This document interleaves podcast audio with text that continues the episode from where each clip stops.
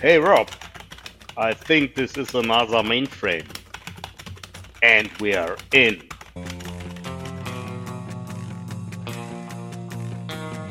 Please talk data to me.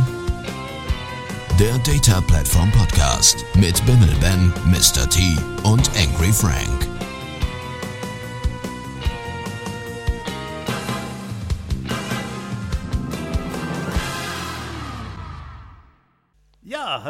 Guten Tag zur Folge 19 von unserem äh, Podcast Please Talk Data to Me. Und natürlich sind wie immer hier zusammen mit mir der ähm, Ben Ja, und der Tillmann. Hallo Ben, hallo Tillmann, wie geht's euch denn? Hallo Frank. soweit so gut, vielen. Dank. Und außerdem haben wir zusätzlich noch einen Gast da. And uh, our guest is speaking English, so we are um, switching uh, to English again. And uh, yeah, well, we have uh, Rob. Hi, Rob. How are you doing? Es tut mir leid. what? I, I, I am very sorry that you have to speak German to me and I don't understand a word of it. So we have to do this in English. Um, I, I am I'm I'm doing doing very well, even though I have no idea what day it is. Okay, it's Friday. Oh, Yeah. Why do you have no idea what day it is? because I have been sat in this office for three weeks now, and all days have melded into one. I'm I'm been uh, working from home, so sent sent home because of the risk of coronavirus, and after three weeks, it's now everything just rolls into the same day. Do you don't have so some pause time off between your work, or just work sleep work sleep? It's been work, sleep, work, sleep, um, and then the weekend was um, pretty much in here doing various community things or or uh, writing book. So I did I did go out and, and clean the pond, but it just just all seems to have uh, this week just got all all confusing. No idea what where I am. Okay. You said you're writing a book. Is this the um, uh, DBA tools uh, in lunches, or is it another book? No, no, no, no. It's uh, it's DBA tools in a month of lunches. Yes. We are Okay. we Cool. are many chapters into it. 18, I think we had, we've Ah. done. So Maybe we, we uh, before we talk about books, uh, Rob uh, is writing at the moment. Maybe it's a good idea that uh, Rob will introduce Yes. himself a little bit. oh, this is always the favourite bit, isn't it? I I love talking about myself. That's a complete lie. Um, um, uh, my na- my name's Rob. Uh, I am uh, I'm these days. I quite literally don't know what I do. I'm I'm an automator. I'm a, um, I, I I work with companies to help them deliver data changes. So we might do some CI/CD with Azure DevOps, or maybe I'm helping to gather information with with PowerShell or help build build things. Um, I'm a consultant, obviously working with various companies. I'm also lucky enough to be uh, Microsoft MVP, and I love talking about things. I, I, I get a lot of pleasure out of doing doing presentations and, and, and sharing stuff. So, speaking of MVPs, um, from what I see, there are two or three more MVPs in this call. Maybe. Um, and with for now, For now, yes. tick tock, tick tock. So, um, as soon as we get this published before July 1st, uh, we're good. So, yeah, I, I um, will do my best. given the Oh no, we, we, we've got to we've got to do it by by March the the thirtieth, haven't we? So that we can actually put it in. Say we've done this. I will try to do my very best. no pressure. what else would you have to do?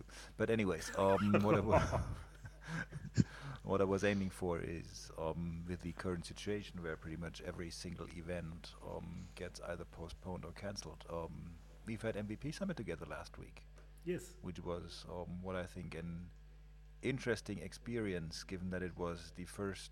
I think to me it was the first ever complete online conference across multiple days um, that I've ever attended. Yes. Don't know about you. It was MVP Summit on my sofa. Yes, but I still had jet lag afterwards. Really? Monday morning after MVP Summit felt like Monday morning after MVP Summit normally does. Okay. I dragged myself out of bed, and by two o'clock in the afternoon, my, my eyes are falling. How did you How did you find um, spending all that time sitting watching a screen? I didn't mind the watching the screen thing. That was fine with me. I also, um, without going into too much details, I like the way, um, and I can only speak about the um, data platform track, how they've solved the time zone issues. So um, my original fear that um, either the content would not be valuable or I would basically have to um, work all night to get anything out of that did not come true. That was good. Um, one of the major parts of MVP Summit to me is still hallway chats. Talking Yeah. to people on the hallway, seeing them in the morning, sitting to someone that you've never met on the bus and getting to meet them, which is how I got to meet a couple of MVPs last year, for example. Um, potentially even maybe once or twice sitting at a hotel bar or so. Not, not that I'm a big drinker or anything, but um, No, no. I mean, I try just to socialize, you know. So I think um, how that was solved, and I think that's something we can speak about publicly. We basically did um, hallway chats on Teams every single day, which was it was nice, and it was nice to see um, so many people show up there on a regular basis. But it was still not the same.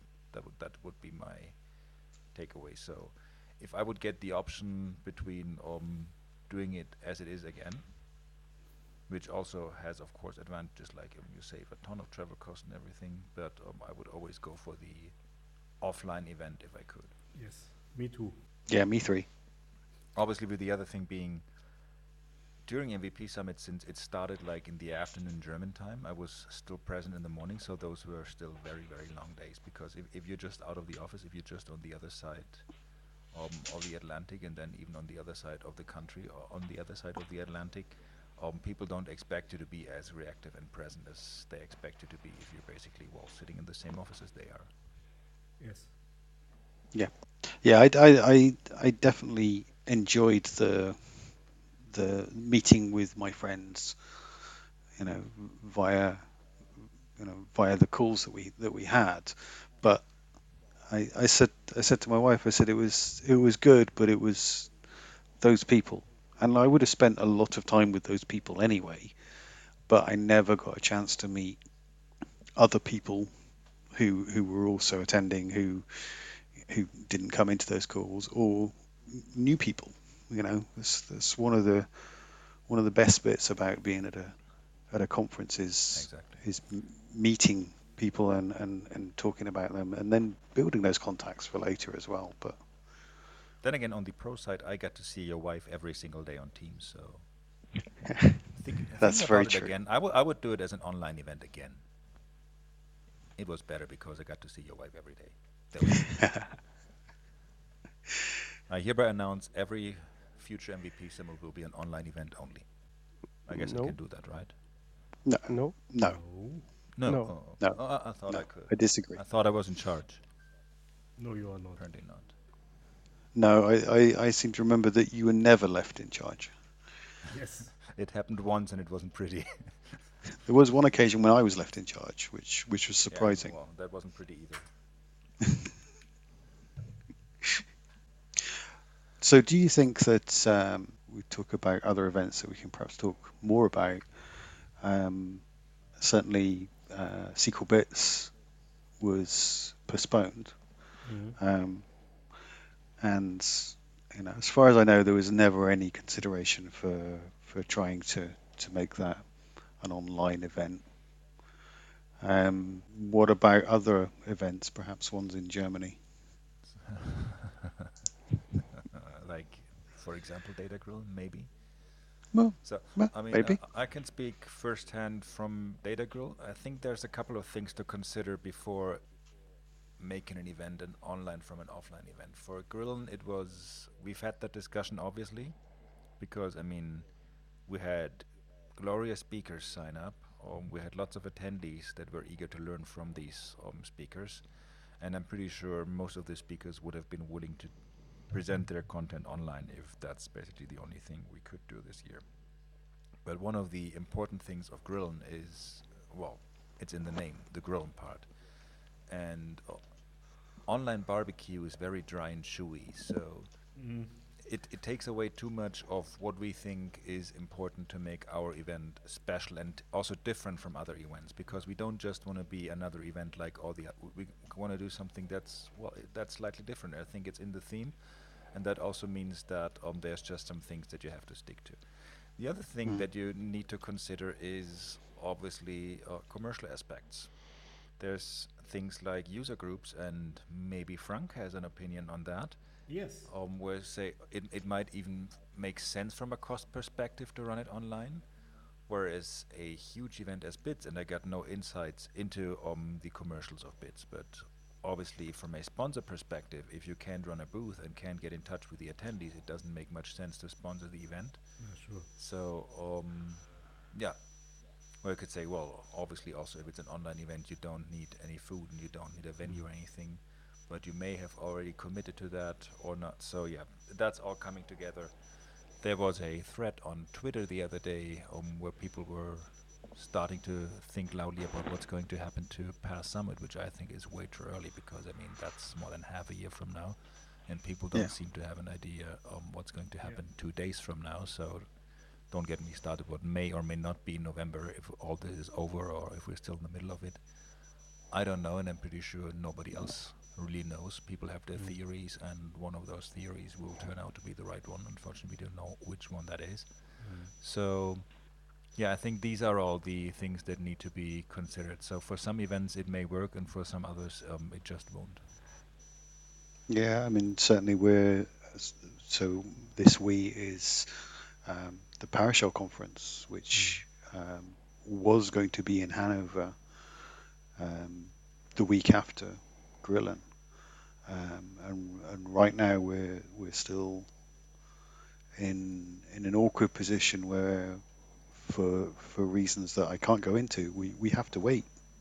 We we can't make any decision, decisions right now because like you say, there's there's so much involved with with running an event from you know venues and sponsors and caterers and you know hotels, all of these sort of things. Um, it's it's been it's been a tough time for for event organisers um, in in all ways.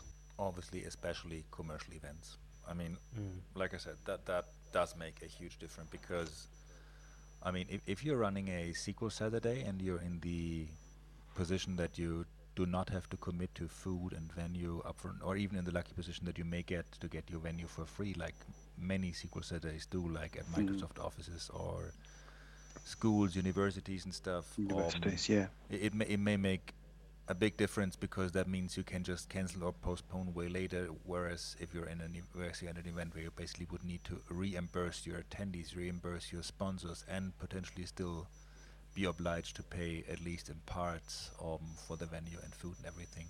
Because I mean, looking at if you look at Pass, I mean their budget is public. They publish it every single year, so everyone can read that basically on the Pass blog. That's a multi-million dollar event. So running this or not running this um, makes a slight difference to their overall bottom line.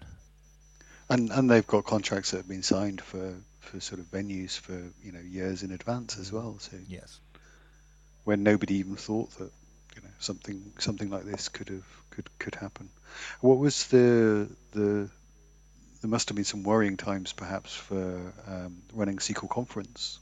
Yeah, we, we thought about uh, stopping the conference one or two weeks uh, before the event starts, but yeah, it, I think it was a good decision not to stop it. Um, from a financial perspective, also from a healthy perspective, it was okay to to run the conference. Mm. And um, yeah, but but we thought about it, um, what we can do. Um, but for us as PASS Germany, it's a lot of money which we invest in such a conference. So it's not an easy decision to say uh, um, just stop it. As Ben said, as um, we have catering and all these things, sponsors, and yeah.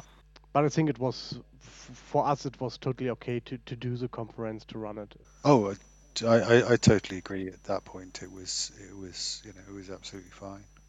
That is really what you have to see how fast everything keeps changing around that whole situation Yeah. right now. Because honestly, um, when MVP Summit got cancelled, um, I was like, okay, well, bummer, because yeah, I'd still like to go. And at that point, I thought it would be completely okay. So um, I was still planning to go to the US until um, the Thursday before when Trump announced the um, travel restrictions. And at that point, I was like, okay, I don't know why he's doing that. Um, may or may not be a good reason for it. Whatever it is, what it is. But even at that point, it would not have felt unsafe. And then a couple of days later, um, I mean, Uwe Ricken, he was in the Yeah. U.S. at that time or in Canada, and then he, they were flying out um, basically unplanned, um, almost a week early, just to make sure they get home. And in the in the aftermath, they make the only right decision because otherwise they may be stuck um, in in Canada Yes. or the U.S. now for a, for quite a while. I mean, if you look at how many thousands of just Germans, probably hundreds of thousands or even millions of tourists are stuck somewhere in the world. Yeah. Oh, well, not just tourists, also business people, but um, um, just yesterday I saw because I got a friend um, who's currently down there in New Zealand, and um, our good friend Hamish Watson is helping him out um, a little bit there.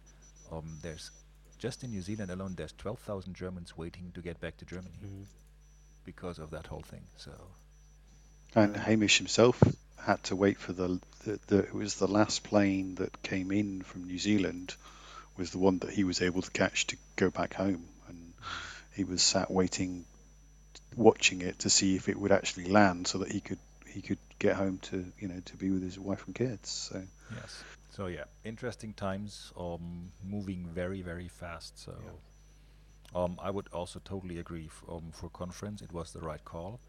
And still, if conference would have been two weeks later, it probably could not have happened. If it would have been three weeks later, it certainly couldn't have happened because it would have been illegal Yeah. at that point. Yeah, Yeah, exactly. exact. Yeah.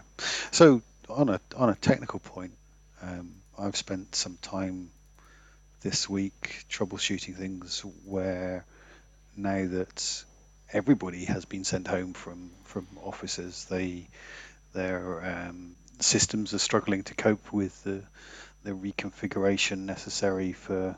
Uh, oh, everybody's working on a VPN, so the VPNs need to change. So we have new IP addresses that things need to connect to. So, how, how have you guys found found that from a technical point of view? So, for me personally, it was not so. Or first of all, most of my um, colleagues and employees um, have worked from home most of their time. So internally, we were obviously prepared. Everyone had VPN access. Our VPN is totally able um, to cope with that number of users. I mean, apart of the fact that we're obviously not a huge corporation, but um, and we're not getting involved into anything like that with our customers. So we've seen a lot of customers that ran into this issue, like, um, oh, usually we have like two or three people working from home, and now it's a hundred, and we don't have the bandwidth to support that, or we don't have the licenses to support that, or um, I was just talking to another MVP friend um, earlier this week, and he was like, yeah, well. As you know, I'm a SQL person, but I'm now going to the office to commission um, 400 laptops for workers that never had a laptop before, but they need to work from home now. So, yeah, this is what we see because many companies were not prepared or were not willing to have people work from home in general. And they've been giving uh, their employees a hundred false reasons for years why it's not possible. And now, where they got the choice between, well, either people work from home or they don't work at all, um, the impossible becomes possible. So the interesting part to see will probably be what happens when all this is over. hmm Will people still be able to work from home because they kind of proved it does work? Or um, will it not? Because everything will be rolled back once all this is history. Hopefully, rather sooner than later. Yeah. Way to stop the conversation, Ben. Apparently, I'm a conversation starter. well, I think um, on the one, uh, uh, um, um, despite all the bad things which are happening, I think um, the Corona crisis gives a boost in digi- digitalization, as as you said, because um, I see it at my clients as well.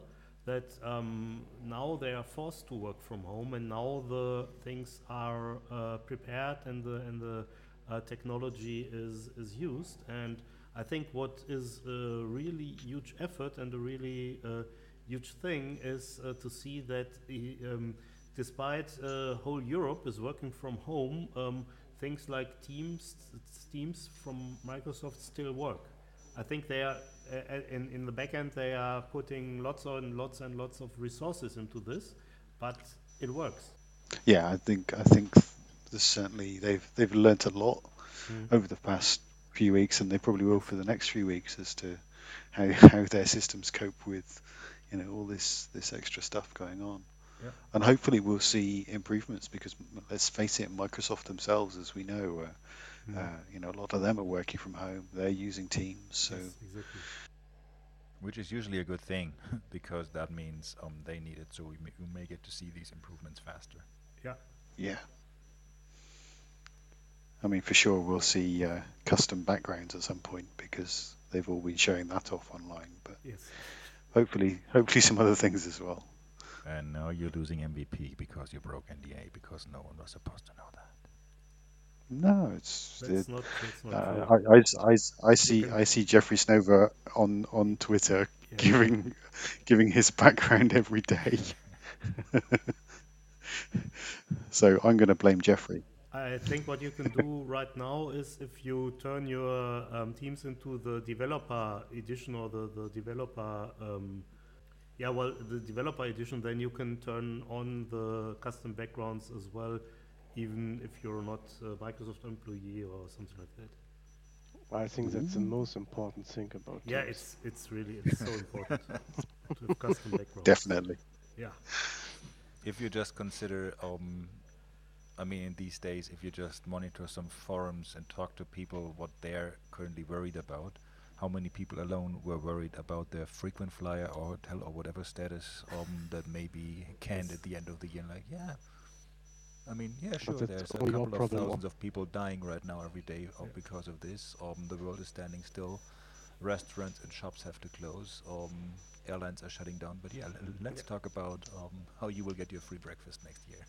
Maybe maybe the airline where you are a frequent traveler of won't exist next year. Correct. Mm. Yeah, and, and the restaurant and the Yes. the the hairdresser and the, you know all of those other things. Those those folk are really Well, I don't honestly care about the hairdresser. Look at me, but I care about the restaurants. So Here as well. again, look at me. So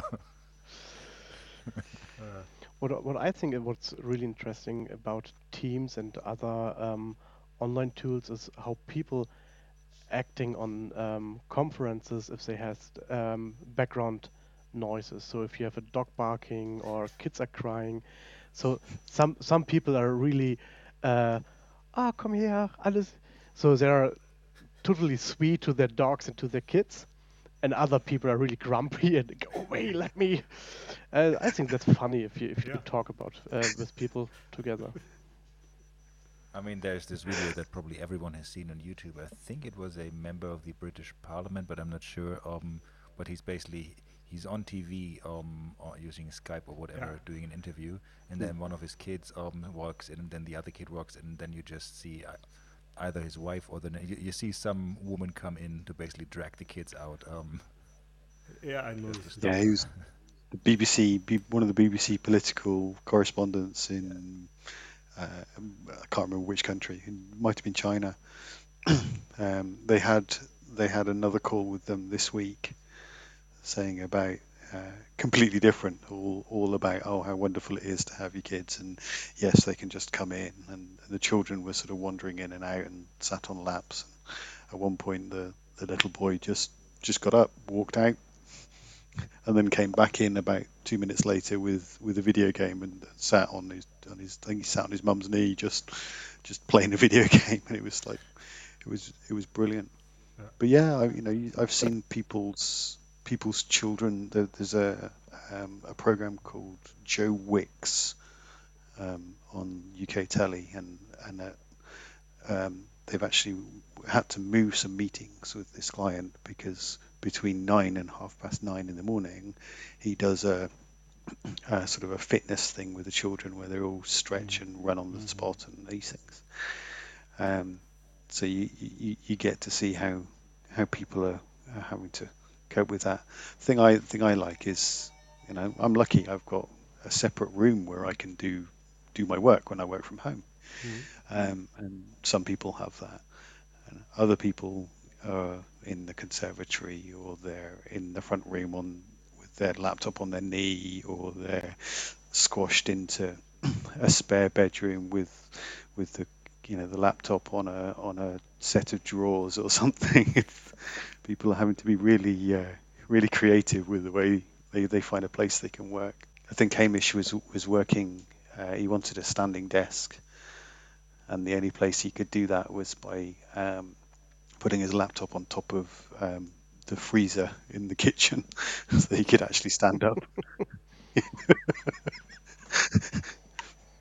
Yeah, and if this would not be su- such a high quality podcast where Frank takes all the efforts to basically cut out all the background noises, people would have heard my doorbell ringing just right now. Yeah, but Oh, it was your doorbell. no, I was sneezing. ah, I make funny noises when I sneeze.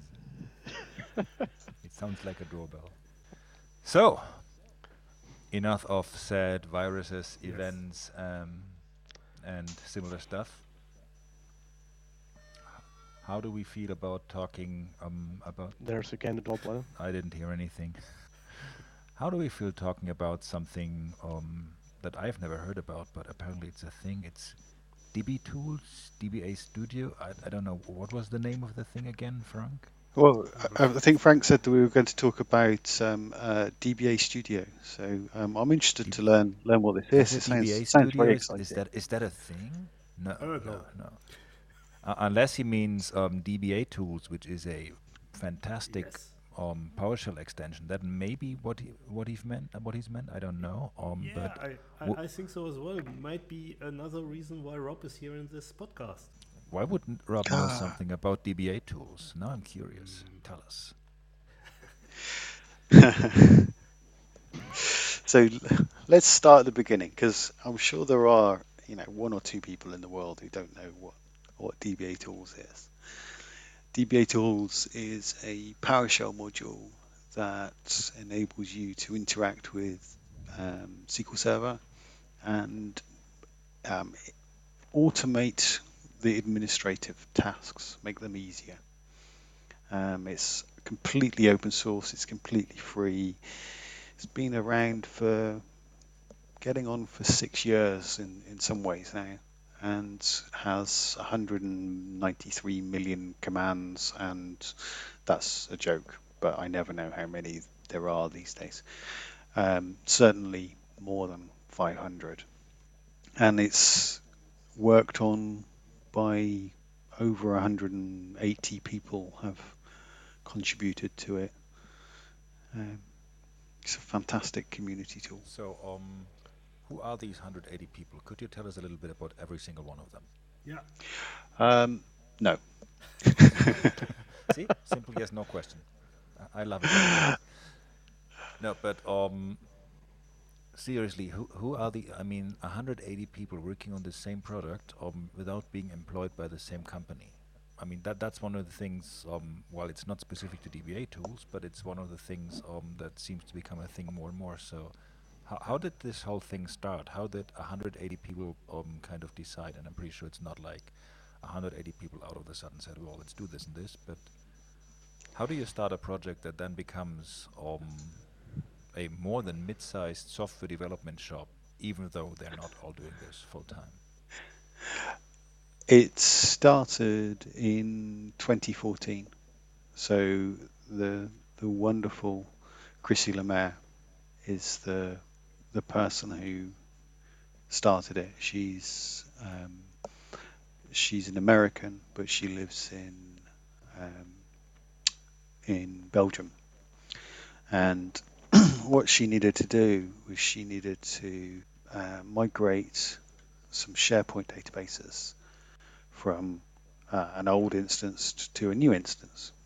Um, and she was very much uh, a scripter already um, and very into automating. So she thought, well, somebody somewhere must have done this before.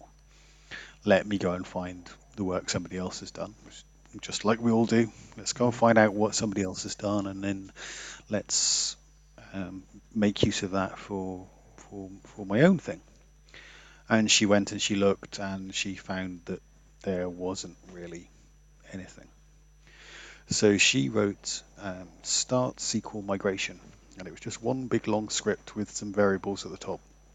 And she published it to um, Script Center, uh, and it lived there for a while. And then she put it um, also onto GitHub, and that was July in 2014.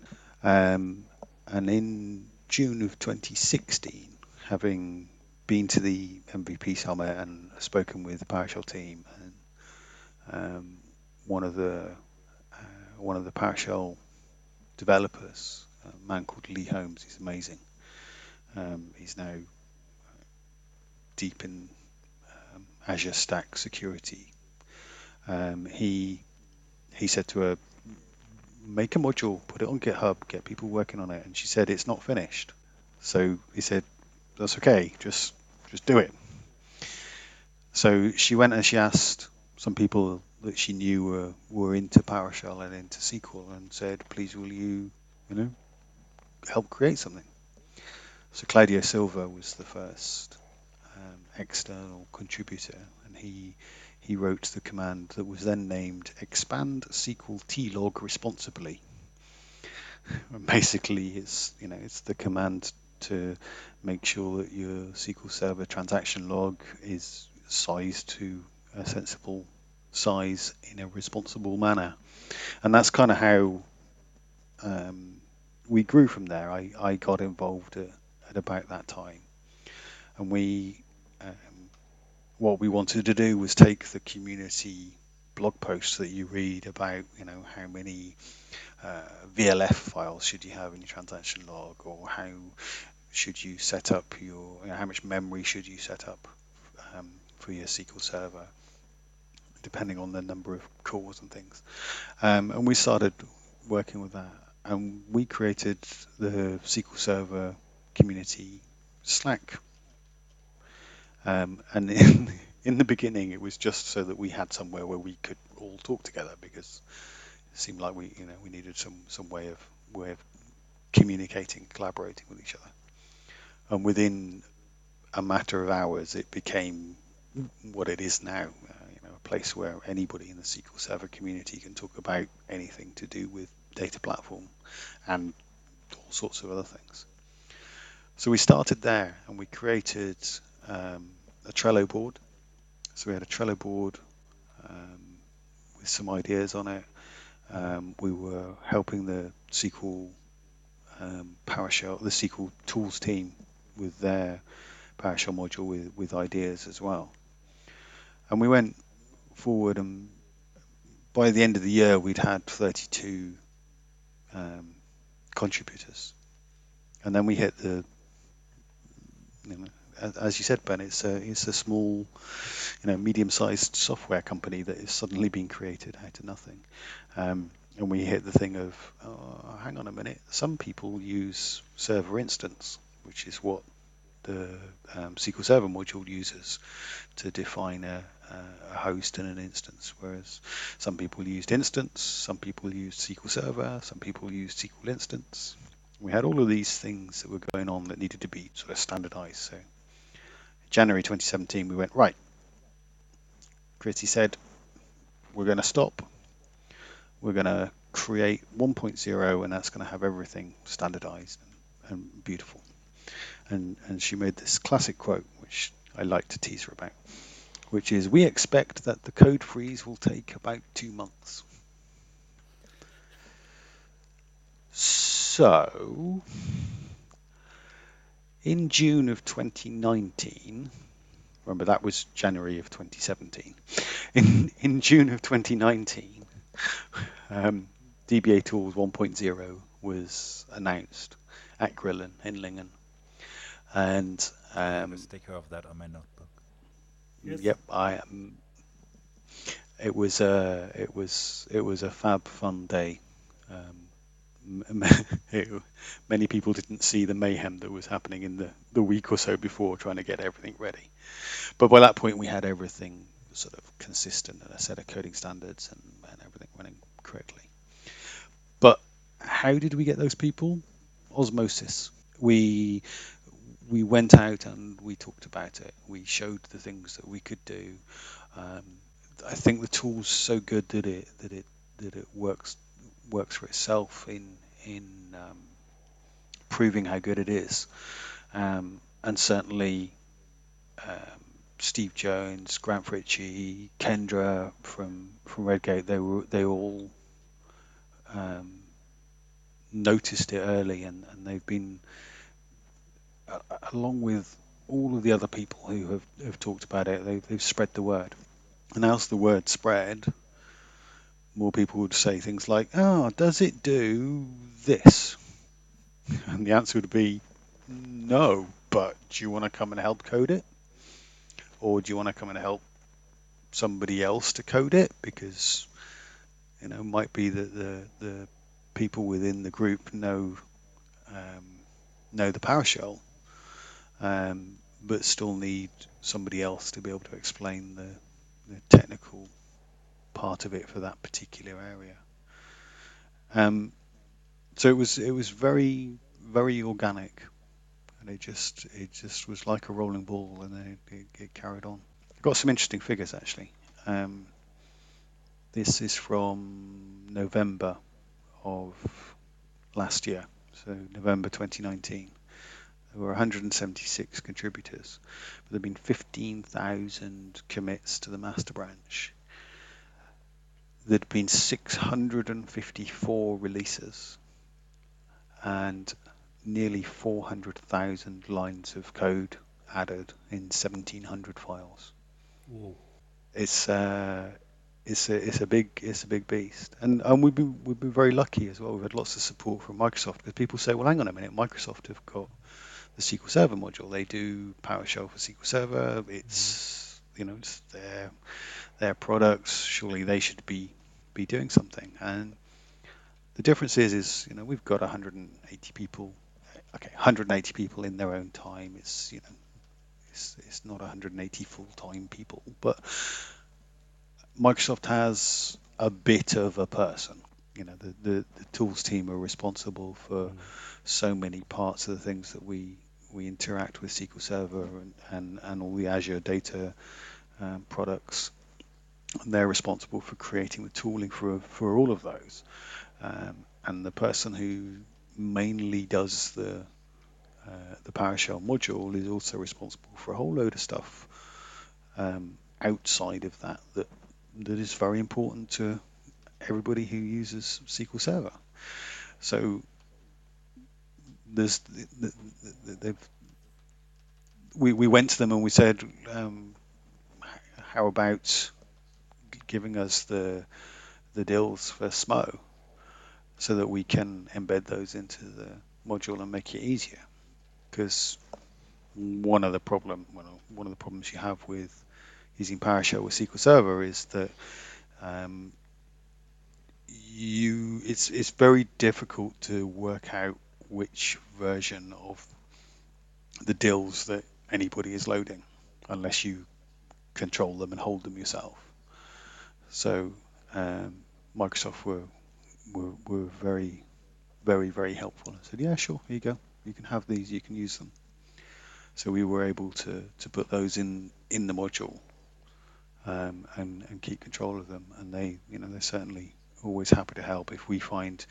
Um, so the if you're in Management Studio and you open up Object Explorer and you've got an instance with 500, 2,000 databases on it. If you click that little plus sign next to the database, then you'll sit and wait, and you'll just watch everything um, spin. Um, and that's partly for that particular thing is partly down to a, a bug that there was in um, in SMO, in that actually all you want to see at that moment in time is the database names. But when you ask SMO to go and get you the database names, what it does is gets you a whole load of other information about the database too, which means that when you've got 500, 2,000 databases, it takes forever to come back and Management Studio can't cope with it. So we were able to, to, to talk with, with them about, hey, this, this is happening and there's, there's been a lot of interaction there. I kind of run out of things to say. Um, lost my train. The next one will come soon. What I like on uh, DBA tools as well is that there are other things or other community projects which are included as well. For example, the um, uh, backup and recovery framework from Ola Hallengren, which can be easily deployed into a database with only one PowerShell command. And uh, this is something I really, really like that you are not, Yeah. trying to, to build everything yourself, but you're also uh, looking what are there for um, for solutions already and uh, integrating them, and that's really really cool. and and that's come from that's come from in two ways really. So the number one way is because it's what everybody does. I want to know how to back up a SQL Server. If you go and Google that, somebody's going to say use Ola's solution Yeah. because it's the best one to use. And it's like, okay, well, I know I want to um, install that on X thousand instances um, and configure it and schedule it. Um, and this is things that, that, that I did before DBA tools existed. Is I, I and I had a um, a set of PowerShell scripts where I'd go and go to Ola Hallengren's site and download the the, the the SQL file and then go and um, deploy that to all the different places. And when people said, "Oh, can we do this?" and it, it got put into DBA tools. And the thing with the the the data community is there are so many people, so many clever people who know all of their things for their own specialist area, whether it's you know uh, Ola Hallengren or Glenn Berry in his diagnostic queries, or Adam Machanic in SP who is active. They they have all of these tools that are so useful and they spend all the time to put in. And what we do with DBA tools is we take those and, and with permission and say, you know, can we help to install those to configure those? So you can install SP who is active on an instance. Yeah, I, I did it last week in about 10 seconds. Literally one line of code, 10 seconds done. But you can interact with SP who is active from PowerShell as well. And the beauty of doing things like that is because PowerShell returns objects. And once you've got an object, you can do something with it. Yeah. Whereas in Management Studio, you get a set of strings displayed in a GUI. And yeah, sure, you can copy and paste them and you can put them into into Excel and then start fiddling with them.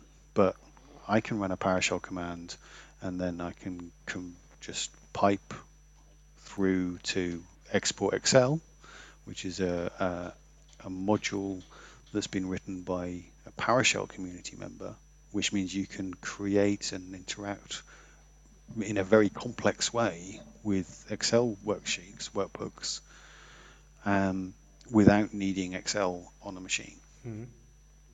So, in the old days, I used to run um, a set of scripts on an instance, and sorry, an agent job on an instance, which would go and gather the agent job results for the entire estate, put them into an Excel sheet, and uh, save it into a network share. So when the DBA team came in the morning, they could see green is green is good, red is bad. Which which agent jobs do we need to go and look at? But then once you had to upgrade your operating system to uh, I can't remember even whether it was, you could do it in 2008, but certainly once you got to 2012, you literally couldn't install Office on the server operating system. So it's like, oh, okay, can't can't do that anymore. But Doug Finke has, has written this module, and you know now you just need to have the module, and you can do this. But with PowerShell, I can take anything that's, mm. that I can get with PowerShell, and then I can turn it into anything. Whether it's Excel sheet is because that's most commonly what people want. But you want it into Word, we can put it into Word. You want it HTML, you want it CSV, you want it in XML, you- are crazy. But if you want it in XML, we can put it in XML. Mm. If you're a cool kid, you want it in JSON. Sounds like a great session.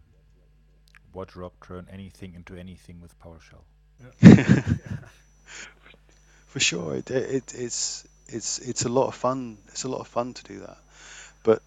The other thing that we do, so those are the tools you're talking about, the community tools that we that we have in, in DBA tools that um, that we, we make use of.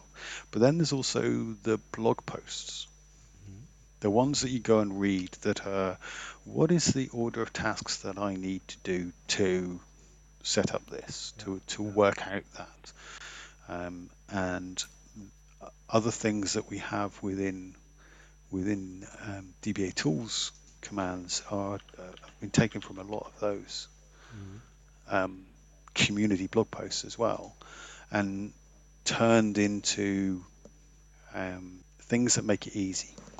I, I always say that PowerShell should be easy for people to use. So, and, uh, um, let's let's make it let's make it simple. If we if you want to um, install who is active, the command is install dash dba who is active. You give it a SQL instance and the database you want the store procedure in, and hit enter. Yeah. Simples. And there, there are so many really, really cool things about PowerShell, which I think make it a superior shell. One, one thing you talked about already is that PowerShell is not working with text, but with objects. So everything you have in PowerShell is a, is a real object and is not a textual representation of an object, which is really, really cool. Um, and the other thing, what I like uh, very much about PowerShell is um, how they build the syntax of PowerShell because it is very strict, it is very clear. So the most uh, the most commands that you have in PowerShell you can guess. Because on the one hand you know first first there is a, a verb, there are there is a special set of verbs. Um, so for example, if you want to do something new, you just have the verb new, and on the other hand, after that there is a, um, a substantive, and uh, this is uh, this is something uh, which is uh, always in singular, and and so uh, and on the other other hand, um, they build so much stuff into um, into PowerShell um, to be discoverable. So, um, so for example, if you don't know which commands uh, or which commands do you have for maybe uh, working with virtual machines or something like this, you can just uh, type in get command uh, star vm star, and then you get all the commands which uh, have vm in it. And this is, I, I think, this is something which is re- really cool. And through this language, what I what I used to say is that. Um, through the PowerShell language, you are just writing down in a structured way what you're doing via the GUI, right?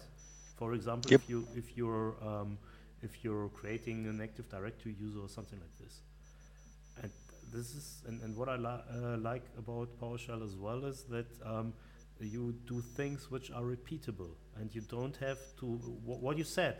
You don't have to um, you don't have to search all the time for a special procedure or a, or a special um, um, a special order of steps you have to uh, to do. For example, to um, install SP who is active, you just have one command, you fire uh, fire it off, and uh, it will do anything for you. And this is this is brilliant. Yeah, it, it, it absolutely, it absolutely is. It's um, it's fantastic. The the singular ending of um, of your commands Yeah. is a PowerShell standard Yeah. which says that if you can ever return just one thing, then it must be singular. Yeah. Yeah. So you get DBA database, or you get SQL database if you're using the SQL Server module, because it is possible that you could just return one database, even though everybody is always returning, you know, however many they've got on their instance.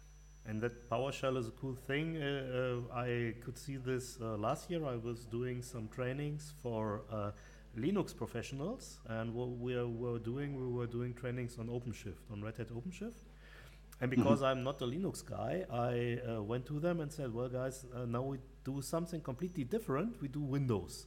And first of all, you saw the guys were Windows. Uh, uh, what, what what shall we do with this crap? And but but what I showed them was um, everything we did in this in this um, in this class. We just scripted it with PowerShell. So we scripted an Azure VM. We scripted um, all um, things that were installed on this Azure VM uh, via Chocolatey, and we scripted it all the way down. And uh, when it was noon, and when we uh, go to lunch, the Linux guy said, "Well, there is uh, plenty of stuff going on on the in, in the uh, in the Windows area, and we never had uh, thought this uh, could be possible, and we like it very much." And I think this is uh, this is also a good thing where you can see that Power uh, PowerShell is really uh, a really really good uh, solution. It definitely is. I Yeah. I um had to uh, for one of the notebooks that, that I that I wrote for DBA tools. I we're running SQL containers, Yeah. and the the thing I needed to do was to take a number of files that had a certain ending and move them to another folder Yeah. and um, I could, I mean, I could have put PowerShell onto this container, but I wanted, I wanted it to be easy for everybody. So I tried to do it in Bash, and oh, oh my word, how, what would have been get dash child item, which is your your dir, your ls, your whatever, path to the directory, um, uh, something something, know, s- say it's star dot back. Yeah. Yeah, so we just want to grab all the back back files, and then you would pipe that to copy item and the destination, or move item and the destination in PowerShell. Boof, done. Yeah. But with Bash, I had to go and find them, and then I had to do a, uh, um, something I can't, I can't even remember it. But it took me hours Yes. to I- work out how to do it and to be able to do it. Yeah. Yeah. And when you start showing, because I, I, I've done it a few times, you start showing Unix admins how PowerShell works, and you're like, you can you can forget your greps and your seds and all of that because unless you're working with a text file, you don't need them. Yeah. Exactly. So they were they're they're doing things like they're they're sort of like getting processes, saving them onto mm-hmm, a mm-hmm. text file, reading the text file to search through and get the name of the process, and then take some action on it. And you're like, no, we just do mm-hmm. get dash process, and then we'll find these ones with a wildcard search, Yeah. and then we'll pipe it to stop. And there are there are other things which I like on, on PowerShell um, as well. Uh, when you said get child item, there is there is another thing which I think makes PowerShell very special. Um, that you can nearly everything which is kind of a hierarchy can be accessed like a um, like a drive or like a file system. So, for example, you can, for example, what you can do is you can um, uh, use Active Directory and you use it exactly the same way you use your file system. Or you can um, access. Uh, what I did uh, this week was I was accessing the certificate store on a Windows system, and you can Yep. exactly um, use it like a file system, which is really really cool because you don't have to for for each of these topics you don't have to um, learn um, something completely new, but you can build on the stuff you already know, how a file system works. And this is, Yep. I think, this is uh, another thing which I like very much on PowerShell. And maybe maybe one other thing as well is that um, what they did um, is that they put so many aliases into PowerShell so that if you're coming from some other kind of shell, like uh, the Windows command shell or Bash shell or something like this, you you are uh, uh, or you find a familiar um, um, environment. So you can, for, for example, if you want to uh, want to list a directory, you would use uh, get child item. But what you can use as well is you can use dir for uh, uh, as you as you do it in um, in the command shell, or you can use ls as well, and it will give you the the files in, in, a, in, a, Yep. in a directory when you're on a directory. And what's easy as well, what I what I like as well is um, the um, enter PS session. So you can just uh, you can just go and uh, execute PowerShell commands on another machine. Uh, no, so you can go from your own laptop. Yes. You can run PowerShell on an on a server Yeah. as if you were sat at at, a console. Yeah. So I used to have right. I when I was a production DBA, uh, Mm-hmm. I, I used to have a a task which Yeah. would say that uh, that uh, if you Frank log RDP'd onto my um, SQL instance, I never would do this. As- yes, no, but as soon as you did it, Yeah. you would get an email Yeah. that that was from me in inverted commas. You get an automated email from me saying, "What are you doing on this box?"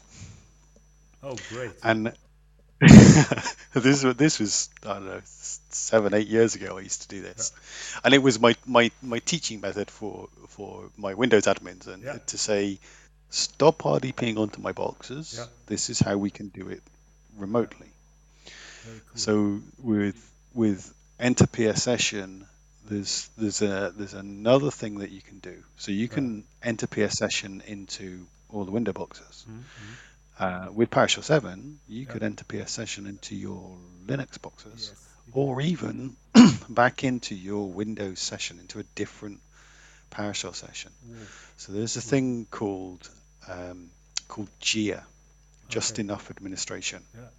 and that's um, a PowerShell endpoint which you allow your junior DBAs, for example, only to run PowerShell commands that start with get.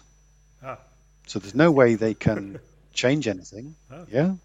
They can only run PowerShell commands. I mean, you can be really, really precise or, uh, as to what you let them do. And the way that they access that is again through this enter PS session. So enter PS session isn't always for entering a remote session. It's Yeah. how it's mainly used.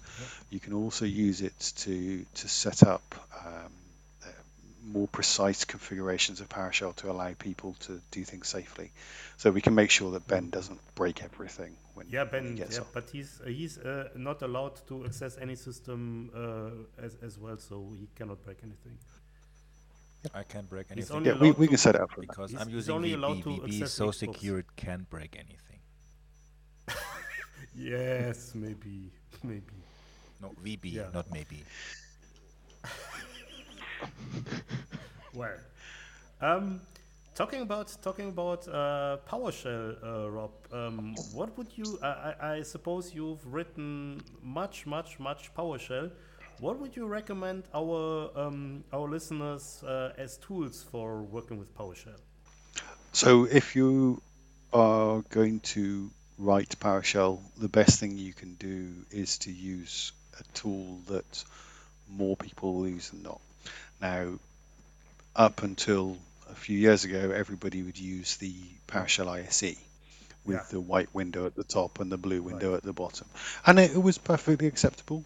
Um, it did it did what it did.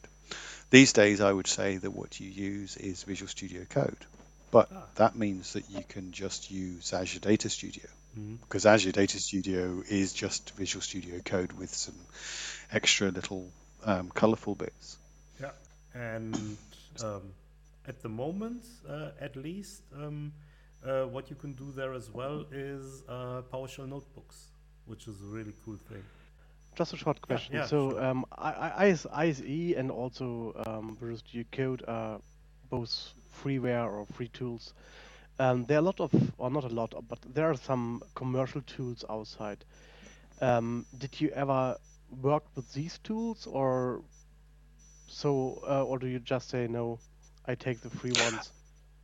So um, when I first started getting into PowerShell, I was working in Ministry of Defence, so I wasn't allowed to use any external tools. So I used ISE, and ISE was, was my, my choice.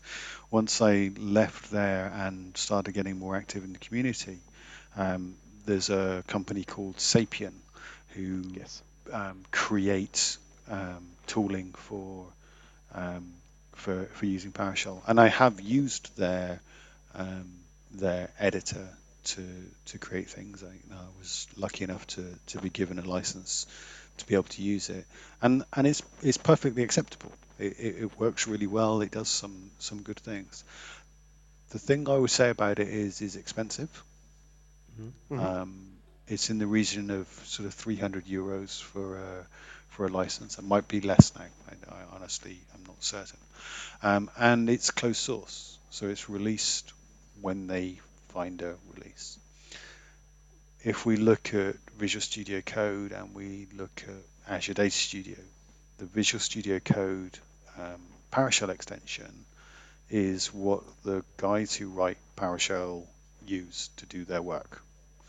So they're the ones that, that are involved in, in making it work. They release every month. If you find something wrong with it, you can open a uh, an issue on GitHub and have a conversation and give them the logs, and you'll find things get fixed uh, much much quicker. So the the the third party tools, the companies that did those, I think have um, have lost out a little bit. Um, the uh, my my good friend uh, doctor because he is a medical doctor dr tobias Weltner um, is uh, one of the guys that the, the, the main man behind the PowerShell conference europe in, in hanover. Um, and for our you know i presume it's a, a mainly a german audience we have here. If you if your company wants PowerShell training from the best PowerShell trainer in Germany, he is undoubtedly your man, and, and that's not just me being biased. He's, he's very, very well respected, and he wrote um, something called ISE steroids, um, which was added into um, into the PowerShell ISE to be able to um, improve your your experience and do things like performance tuning of of the commands that you're running because um, obviously if you if if you're if you're running if I'm running a PowerShell command against two or three or four thousand instances, then the way that I write it can be improved or can improve the speed or can make it worse. Um, and the same with you know these these folk that that write against uh, Active Directory and you know hundreds of thousands of, of users or, or whatever. Um, so there were lots of tooling that he had in that that would would enable you to fix that. And and those people, Sapien and um, PowerScripter and some of the others have um, they're struggling to catch up, I think, in in this open source world because the PowerShell extension's just there and it's able to be used. Anybody can write improvements to it, and, and people do. Do you have, when we're talking about Visual Studio Code, uh, Visual Studio Code is very, very extensible. Um, do you have um, some um, recommendations for must-have uh, extensions for Visual Studio Code if you're writing PowerShell? So if I'm writing PowerShell, I absolutely have the PowerShell extension. Okay. What the PowerShell extension gives me is um, not just IntelliSense and the ability to have snippets, but also um, the use of a module that's written by the PowerShell team that's called the Script Analyzer. And that's the thing that gives you the linting capability, the little red squiggles when stuff is wrong, or the blue squiggles when stuff could be better. Um, and that's that's a place which is going to get uh, hopefully as more people get get involved in writing PowerShell is, is a really good tool to make use of within um, Visual Studio Code. But more importantly, I think is that if we're writing code, and we're all coders. You know, if you if you're writing T SQL, you're writing code. Then within Visual Studio Code, I use um, GitLens, Oh yes. Hmm? and GitLens enables you to um, work with source control, and it works with all sorts of source control. I've used it against Bitbucket, I've used it against Azure DevOps, I've used it against GitHub, I've used it against all, all of the you know even uh, um, in-house Git repositories that are just running a Git server. Um, and it enables you to work and um, I love doing compares. So here's a thing that I did. A company said, we've got um, these scripts that are in a folder. Can you turn them into a module and make them available for everybody? And I said, mm-hmm. sure. Where are the scripts? And they said, well, there's some here on this management box, and there's some here on this management box, and th- then there's some on on this management box, and then there's this other domain that we've got, and that's got some on there, and then there's this other network that we use, and that's got some there. And I had five folders that were all, let's say they were called DBA scripts. And within them were some things that were the same and some things that were vastly different. and what I did with, um, and I used GitLens to do this, was I created a local source control repository. And I created a branch for each one of these boxes that I pulled the folders off. And I created a branch, put put the code in for each one of those. And then I use GitLens to compare between each of the um, branches what was what was the same, what was different, to try and work out which which part of the code was the code that we needed to keep forward. Because if you're writing code, you should use source control, even if Yeah. the only place you're doing it is on your own machine. As long as you have Git on your machine, you can go to the root of a folder and type Git space init i n i t. Boom, you've got a Yeah. repository, and then you can actually source control your your work. So that's something I use. That's, Um, that's something I'm and- doing as well because because even for some uh, toy projects or something where I I just uh, for example prepare some code for um, talks or something like this. Every time I put it in source control because I think code shouldn't uh, shouldn't be somewhere in the file system only. Yeah, yeah, absolutely. Um, and and the point when you when you lose it is um, is normally the point when you think, "Oh, I wish I'd done that." Well, when you lose the code or you lose the changes that you've made because you've you haven't got enough Control Z to go backwards. Um, I, I whichever technology you're using in Visual Studio Code, search for an extension for it. Yeah. But some others that I would definitely recommend are um, the Live Share Yeah, um, yeah, live share. extension, because especially in, in, in these days of everybody working in a room in their house, it means that we could work together on exactly the same piece of code. We could see where we are. We could share the terminal and the tests and the things that we write. It's it's absolutely fantastic. And the other thing, especially for for people who work on many different machines, is okay. How do I remember to which extensions I've got to do which things? And I go to a new machine at work, say, and I need to add that. There's an extension called Settings Sync, Yeah. and that enables you to have a. You need to have a GitHub account, um, but you can have a private gist that holds your settings, and then if you find a new extension or you configure an extension in a new way on your laptop at home when you're working on something, when you go back to work and you want it to be the same, it gets moved. It doesn't just deal with the extensions, it deals with the default language of the file that you have, the settings for all of your extensions, all of the snippets that you add, the, you know, all of the things that you have to make Visual Studio how you want it. You can literally pick up, and I I could literally walk to your machine right now, mm. install Settings Sync, put in the token and the gist ID, and within five minutes, Visual Studio Code would look exactly the same as it does on my machine here. I use this as well. It's really fantastic. It also um, copies the um, the theme you have on, on your on your Visual Studio as well. It, it Yep. really copies everything, which is really really cool. Yep, I, I just just waiting for it to to be made available for for Azure Data Studio. Yeah. There's technically no reason why why it couldn't. There's some extra bits in Azure Data Studio, but um, when that arrives there, that'll be that'll be beautiful. Yeah, that would be really great. um, so maybe let's let's talk a little bit more about Azure Data Studio because I think this is also a product that uh, maybe some of our uh, listeners um, do not know.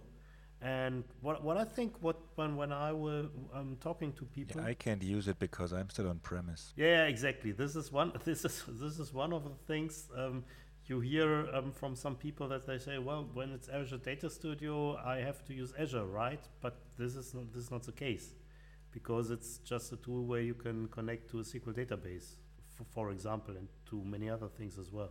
So maybe uh, besides the fact that you're uh, you can um, you can use notebooks um, within Azure Data Studio, Rob, uh, what do you think? What are other reasons um, to use Azure Data Studio? So Azure Data Studio is based on uh, a fork of Visual Studio Code. Yeah. So it, it it used to be a static fork, but these days Azure Data Studio and Visual Studio Code are released every month for a stable version and every day for uh, an insiders version. And Visual Studio Code is is the base, and Azure Data Studio uh, makes use of those base releases. So you're like, so what's what's the point? Why do we have Azure Data Studio as well? And I'm asking you guys that, just out of curiosity. So, multiple reasons um, from my perspective.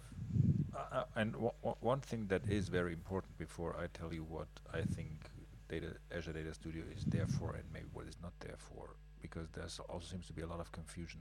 Azure Data Studio is not going to take Management Studio away. This is, this is important. So these tools will both be there for quite a while.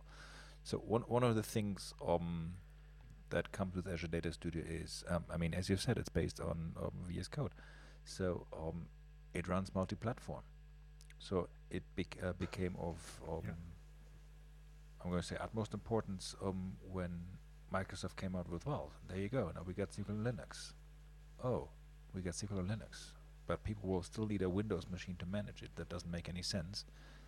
So you needed a solution for that. And then the other thing is the extensibility that comes with Visual Studio Code and that also comes with um, Azure Data Studio. And those are, I mean, that was way before that whole notebook thing even became a thing. Um, but yeah.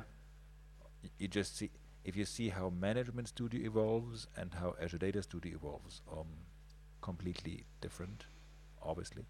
Yeah. In defense, Management Studio has been around for two or three months more, give or take. But yeah, Something um, like mul- mul- multi-platform and something like extensibility, those are the two um, key Yeah, features for yeah. me in Azure Data Studio. But- but you have that- Notebooks. But you have that in Visual Studio Code. Yeah, but it's not as data-centric as Azure Data Studio is. Exactly. So I, I think the reason is is that um, the people who work with data like pretty colors.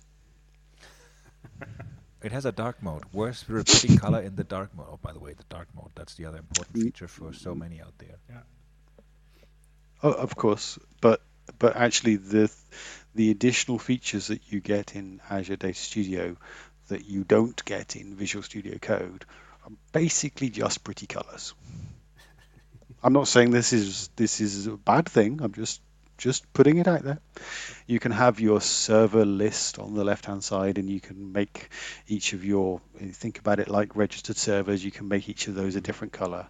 You have your widgets and your reports for when you right click on an instance that you that you get um, there, and they give you pie charts often because those I, I've been told this. I'm not a BI person, but I'm told that pie charts are the best.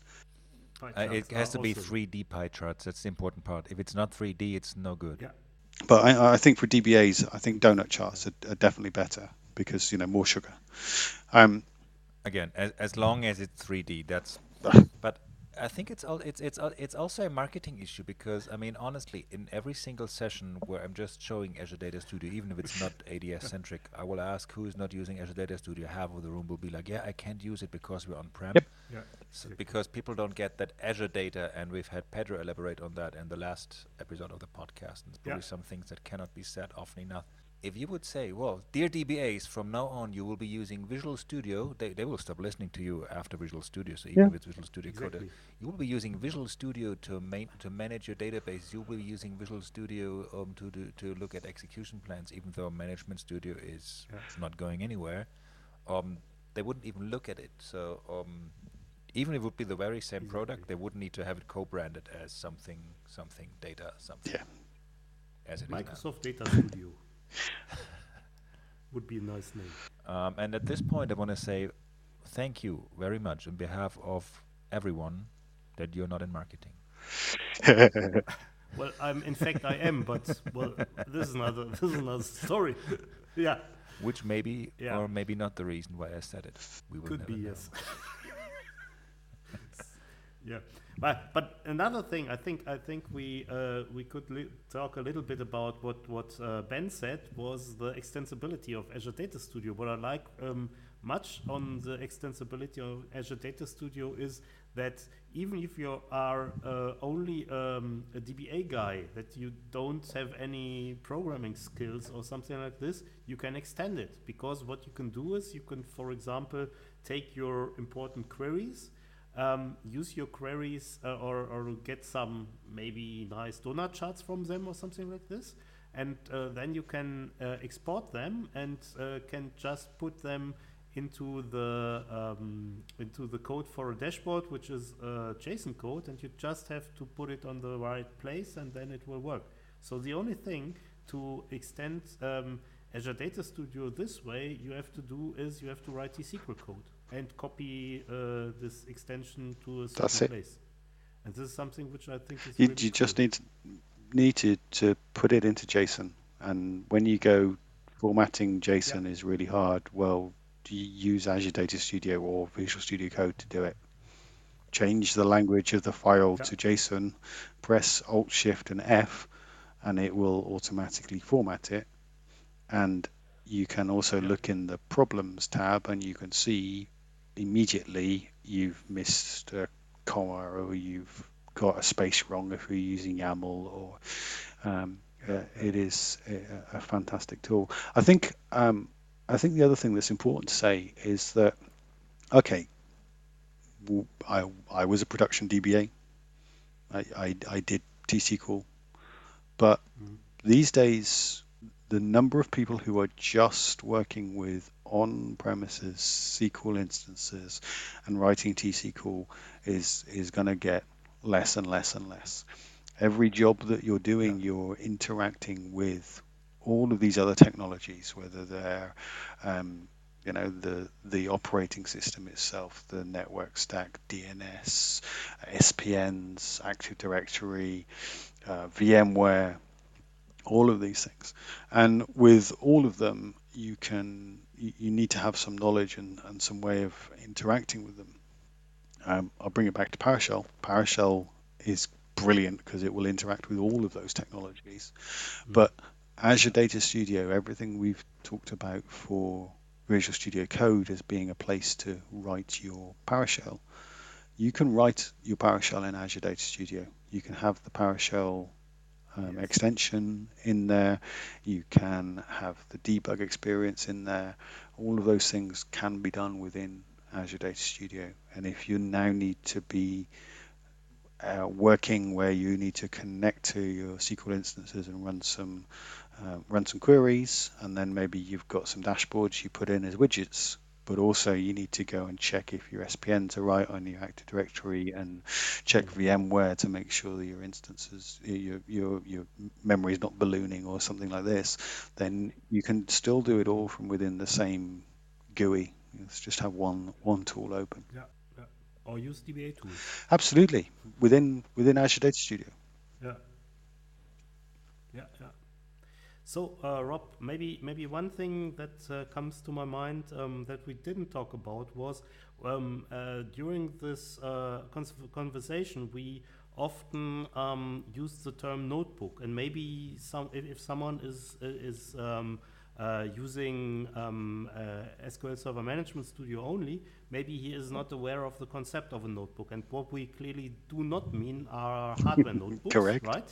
Oh, So, I I thought I get Yeah, a free no, notebook so- whenever I download ADS. Of course. no. That's why I set No. up that VB script that will keep downloading it. So, the time. so, Well, so, maybe you can stop this now. script. so let's let's start let's start even even further back than that because uh, even for people like Ben that don't know what a notebook is, we can in Management Studio, in the later releases of Management Studio, you can actually right click and there will be a uh, menu there and it will say New Notebook. So you can actually create a notebook from Management Studio. It's a it's a beautiful thing. A lot of the, the connectivity between the two is, is is coming through. A notebook is a beautiful thing. If you're a data scientist, it enables you to use Spark and Python and R and do I don't know data sciencey things Or just manage a big data cluster. or or manage a big, you know, these crazy way out there things that I don't understand. But a notebook is, if you bring it back to its most simple terms, and I'm a DBA, so I like things to be sort of simple and easy, then a notebook is something that can hold words, pictures, code, and code results. So when you run a query in Management Studio and then Management Studio crashes and you have to wait five minutes for it to restart, the results of your query are gone. You got to run the query again because you've got nothing.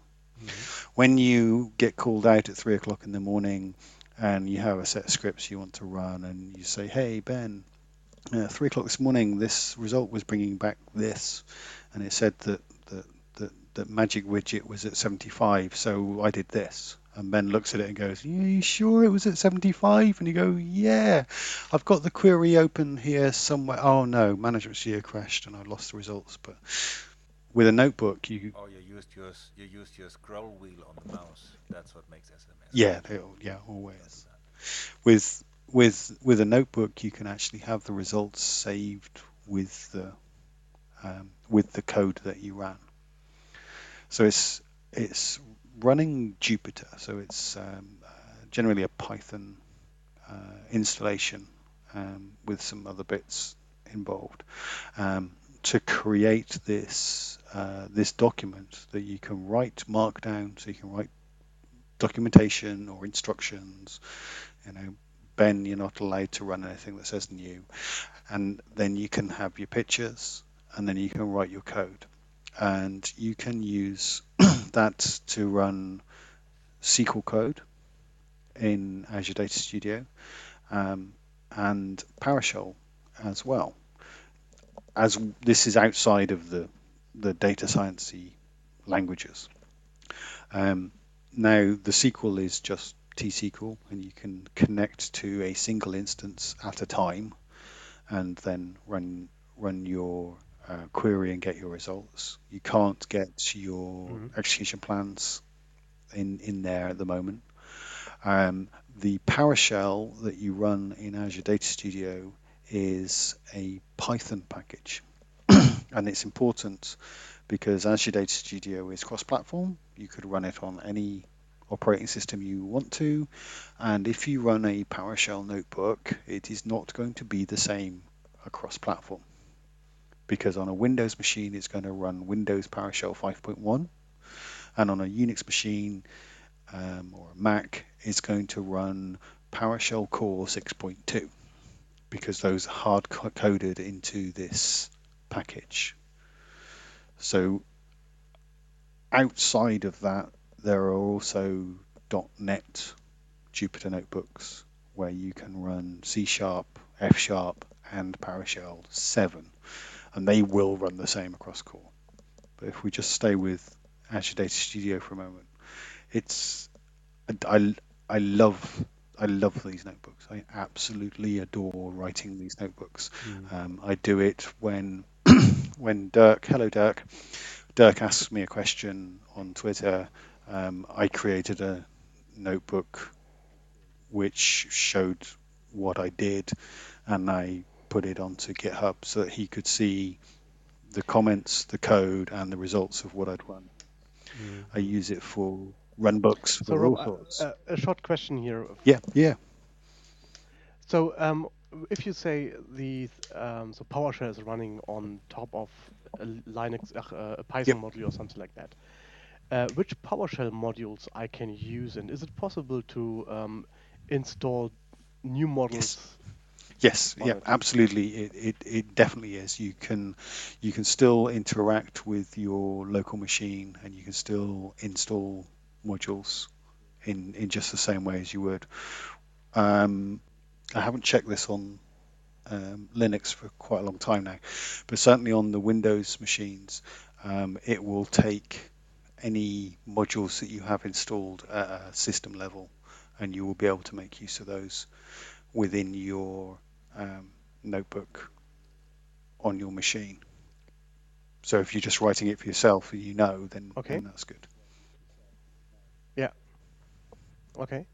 So, so usually if I'm using um, some PowerShell commands and I get maybe a table back, it's not nice visualized in the command line.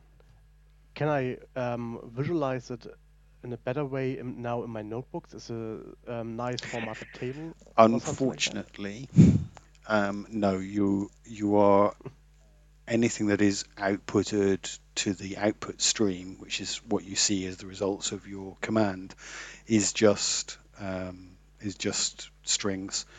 So you can make use of better formatting with um, the format table command at the end, and you can you will find that the um, the width of the uh, output is um, set, and I have some code that I'll happily make sure is available in some way.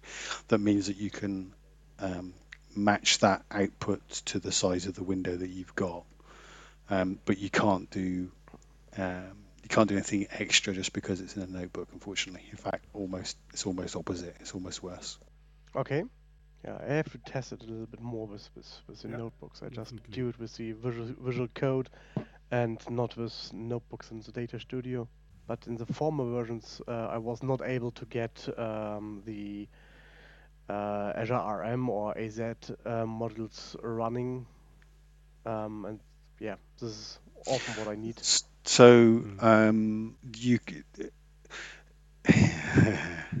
that's it is it is is one of the problems with um, with this package is the way that it interacts with things. So you you might find that you just need to install them again for that. Um, just do an install module AZ star to grab your your um, AZ modules.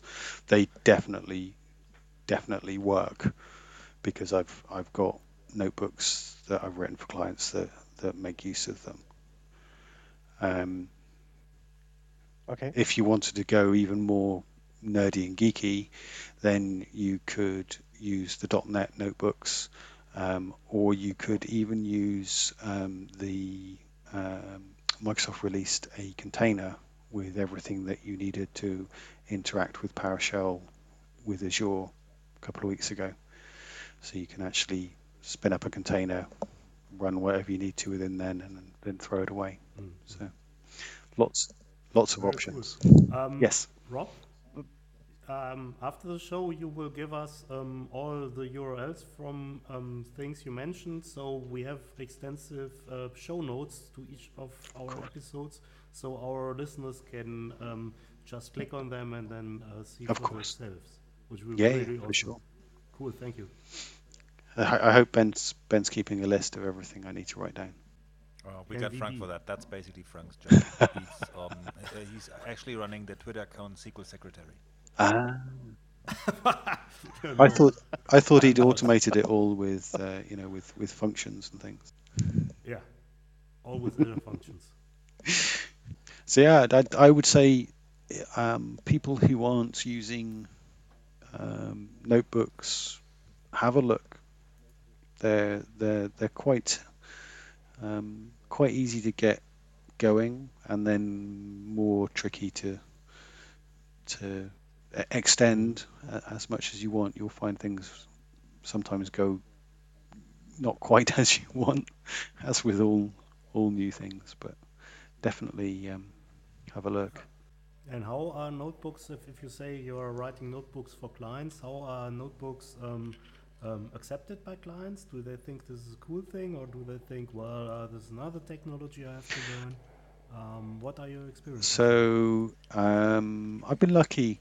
Mainly the clients that I've introduced them to, it's been, can you do this? And I say, yes. Here you go. Okay. And then they say, we want to do that.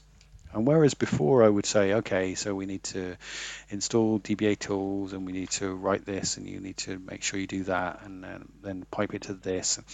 Uh, now I can say, open this notebook and follow the instructions. Uh-huh. So one one of the notebooks that I've written that's, that's on my GitHub will take all of the permissions for an instance and put it into a color coded Excel uh, workbook. So you can see who's which accounts have got SQL admin, which accounts have got you know DB owner, which accounts have got specific securables for you know certain columns or, or whatever, um, and Mhm. w- created this and, and gave it to um, to to the client and and the junior DBAs were running it and in the end they actually gave it to the person who needed needed this um, information. And they just said here you go. Well make sure you've got permissions to run it. Um, and you know click that fill it in and, and you just get an excel sheet for whatever it is that you want at that moment. Um, and it worked really well.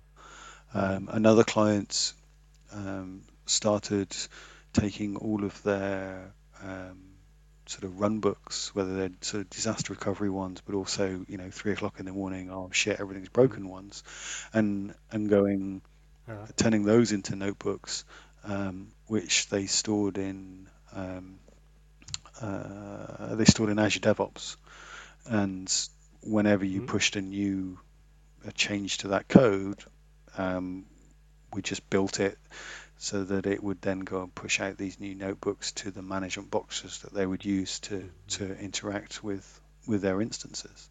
So they really, really, really took it took it forward. They saw they saw the benefit, and and I I think the other thing to say is that is that if you if you got a bug and you phone Microsoft mm-hmm. and say, "Hey, Microsoft support, please will you help me?" More likely than not, they're going to send you a notebook, and they're going to say, "Please run this notebook and save it and send it back to us." And I know there are several notebooks from the CAT team as well, where they just, um, for example, uh, um, have an overview over your SQL Server environment and everything like this. Um, we will put this in the um, in the show notes as well. I think there are very interesting notebooks there from the CAT team. Yeah, and um, uh, the Tiger team as well. All So you take- troubleshooting Yeah, I- I- for sorry, I- all troubleshooting for big data clusters without um, trying to bring it up again, but all troubleshooting for big data clusters runs through pre-configured notebooks that are pre-shipped.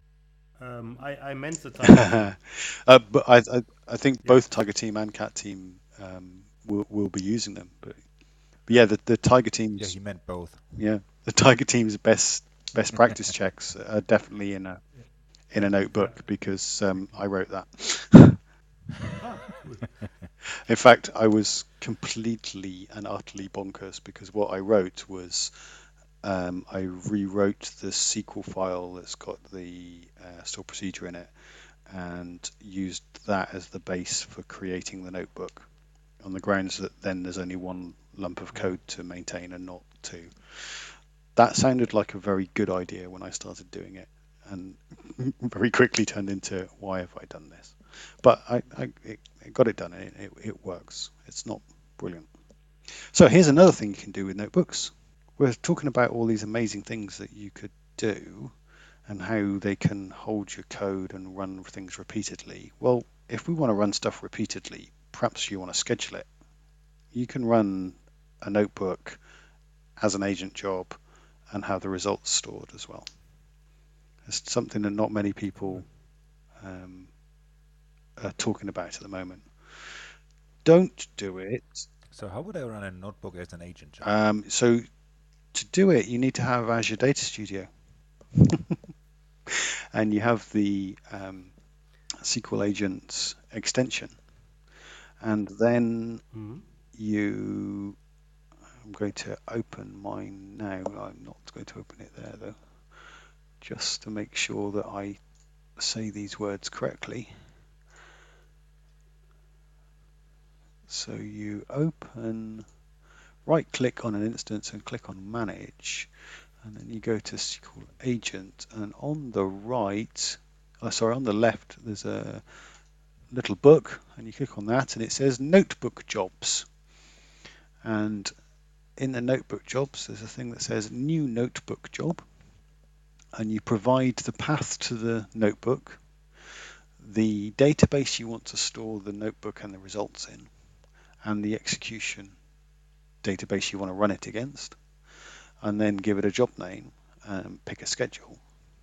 And then what it will do is either on a schedule or not, you will run the agent job, will run the notebook, and it will save the the resulting JSON that gets created in the database.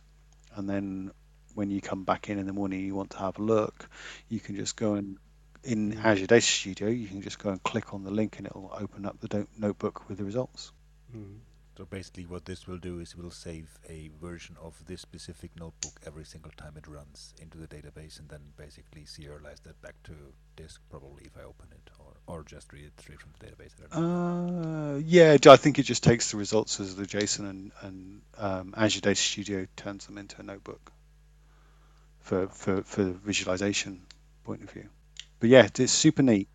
But do not try, well, you can, if you try and run the best practices check as a um, as an agent job, which obviously is something I thought would be brilliant. When something goes wrong, just run this agent job and we'll capture all of the information. Yeah, doesn't like having notebooks with many, many, many, many, many, many queries in. I don't know what the limit is, but Mhm. um, certainly that best practices check has got too many queries to run as a notebook. Mhm. Can you run notebook books, notebook jobs in uh, Big Data Cluster, Ben? You could run a notebook job against a big data cluster. I'm not sure if you could actually run it in the big data cluster, but then again, I mean, the SQL Server master in the big data cluster has an agent, so um, There you go. probably the answer is basically yes. Yeah. Um, I'm just not sure if you could potentially even have it run at some other component in the cluster, like saying you have a notebook that is a PySpark notebook, and you, in theory, would want to have that run where all your Spark is sitting in the storage pool. Or I'm not sure if that could happen, or if it would still run through the master, which kind of would make sense because the master is not just the master SQL instance, but also kind of the master orchestrator-ish kind of thing. So, um, but yeah, I mean, it, it has an agent, so you could do that, Yeah.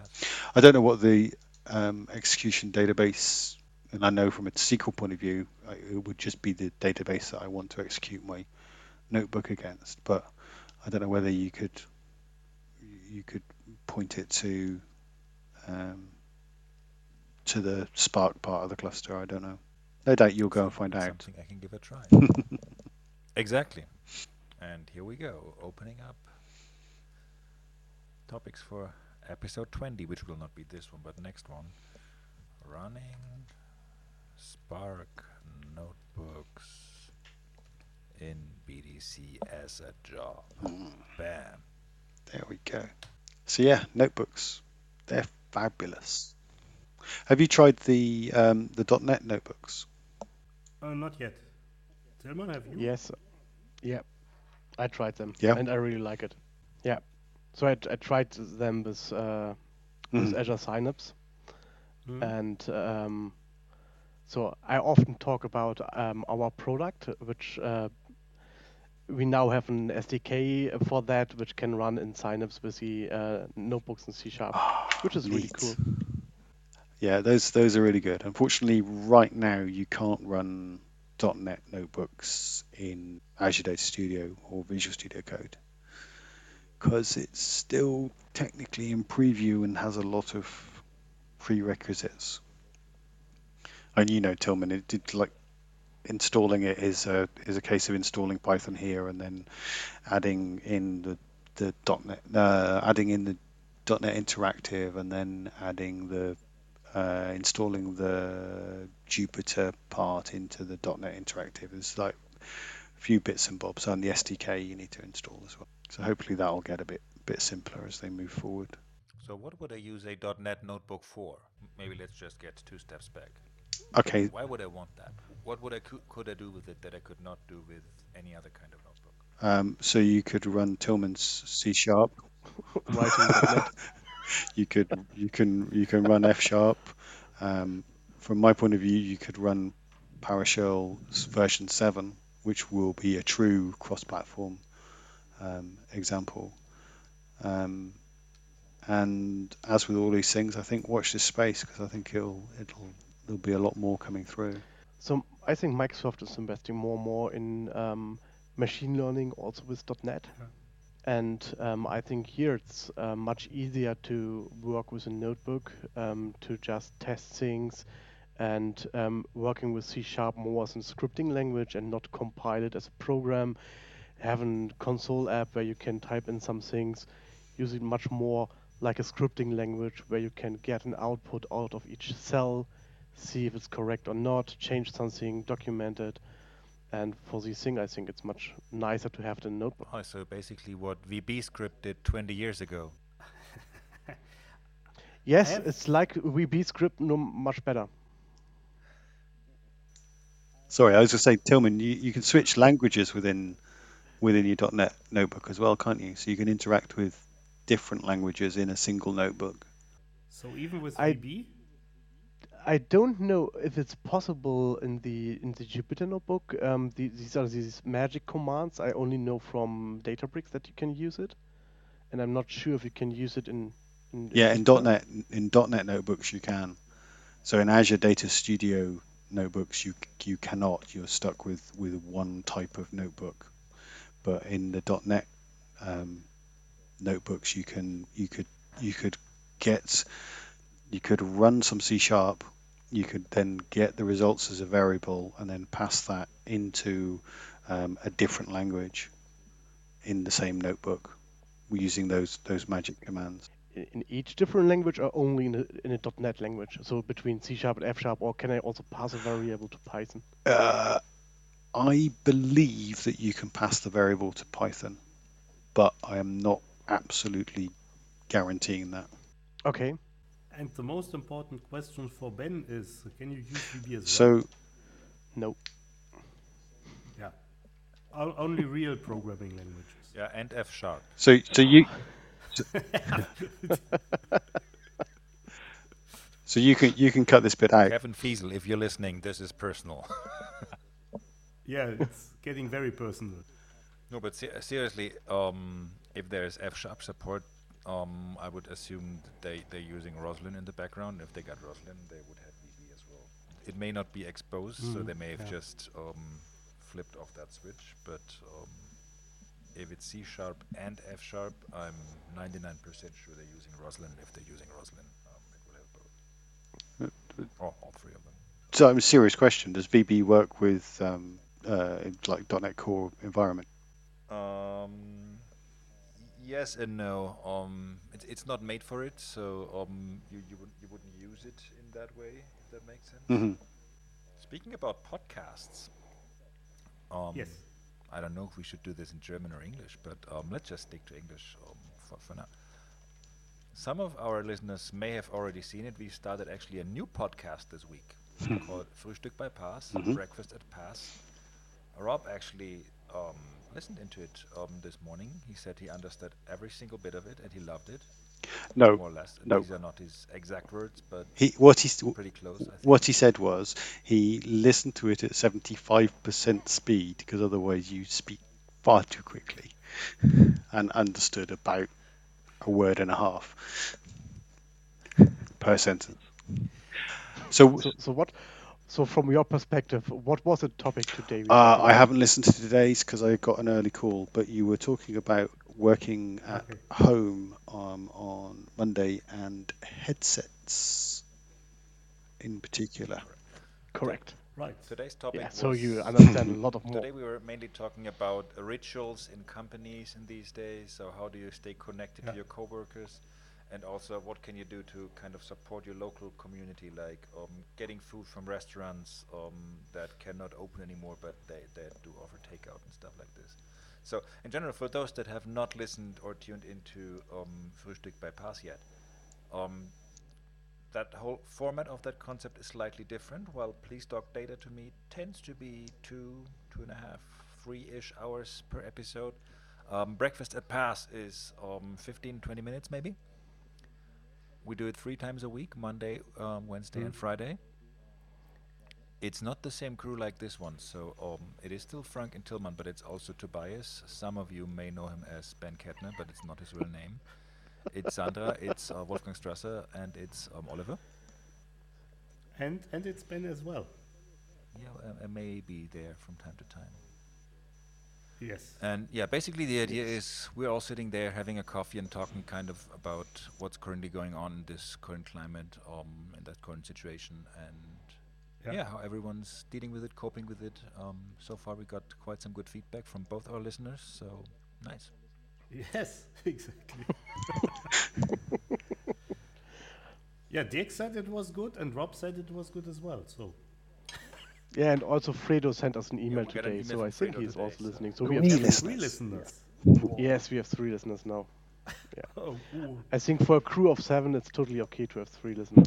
it's it's it's amazing.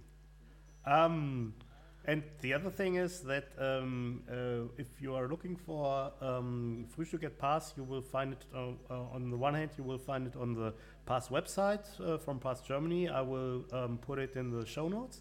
And the other thing is you can also find it on Spotify and on iTunes. Rob, where are you listening to uh, uh, It Pass? depends. So I have list because generally I listen to them twice because I, then I gradually try and understand a little more.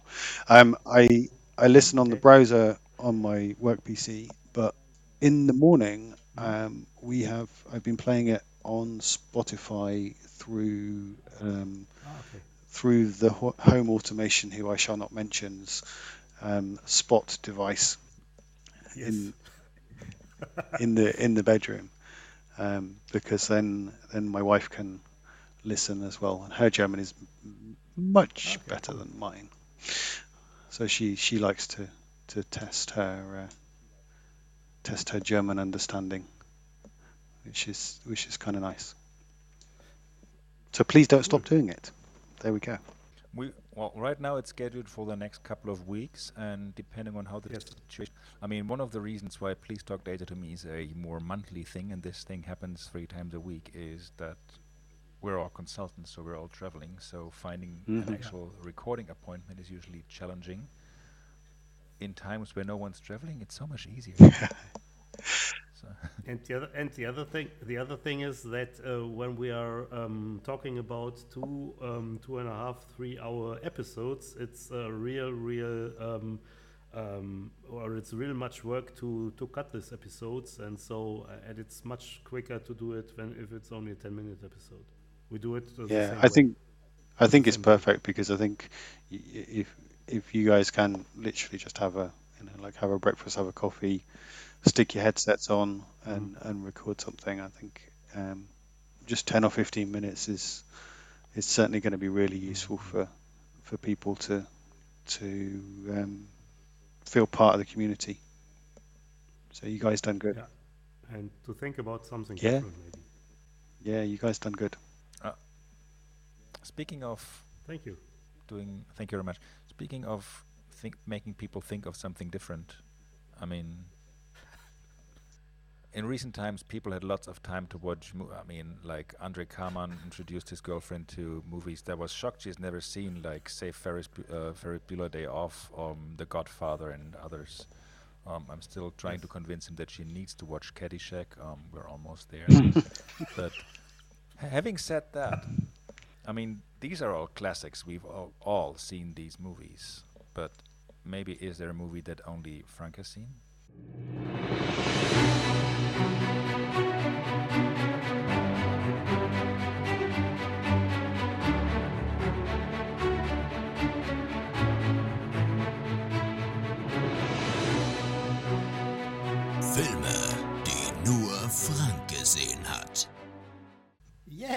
There is maybe a movie that only Frank has seen. Um, um, but may- maybe one one uh, other thing to uh, to say before I talk about uh, movies in the um, in this um, current situation, all the um, film studios and the cinema, cinemas have problems as well. And what you can see is that um, some studios are publishing films that are uh, usually should run in the cinema by now. Um, uh, they directly publish them to um, iTunes or to, to Amazon.